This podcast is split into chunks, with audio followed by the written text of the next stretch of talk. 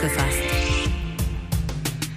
PMDS, das steht für prämenstruelle dysphorische Störung und ist eine stark ausgeprägte Form von PMS, dem prämenstruellen Syndrom. Etwa 5% der Menstruierenden leiden an PMDS und zwar so sehr, dass es sie in ihrem eigenen Alltag stark einschränkt.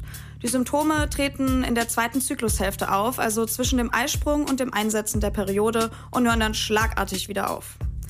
Betroffene fühlen sich an diesen Tagen wie ein anderer Mensch. Sie sind gereizt, aggressiv, traurig, haben starke Gefühls- und Stimmungsschwankungen. Dazu können Selbstzweifel, depressive Zustände und Ängstlichkeit vorkommen. Darauf dann auch noch die körperlichen Symptome, die so vor der Periode auftreten können.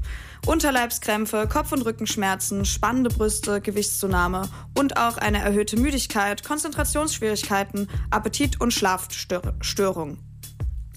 Viele Betroffene können wegen diesen Symptomen ihren Alltag an diesen Tagen nicht mehr normal bewältigen und ihr privates und berufliches Leben leiden darunter.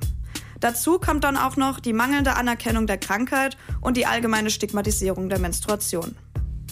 PMDS ist aber zumindest seit 2022 eine anerkannte neurologische Krankheit und steht dann auch im ICD-11. Das Nervensystem reagiert hier nämlich besonders stark auf die ganz gewöhnlichen Hormonschwankungen. Dazu ist zeitweise die Aufnahme von Serotonin in der zweiten Zyklushälfte gehemmt, was die depressive Grundstimmung erklärt. Besonders häufig und stark tritt PMDS in stressigen Lebensphasen auf. Betroffenen wird deshalb geraten, allgemein Stress zu verhindern und für mehr Entspannung und Selbstfürsorge im Alltag zu sorgen. Eine als wirksam erwiesene Behandlungsmethode für PMDS gibt es leider noch nicht, denn dazu fehlt bislang noch genauere Forschung www.kölncampus.com www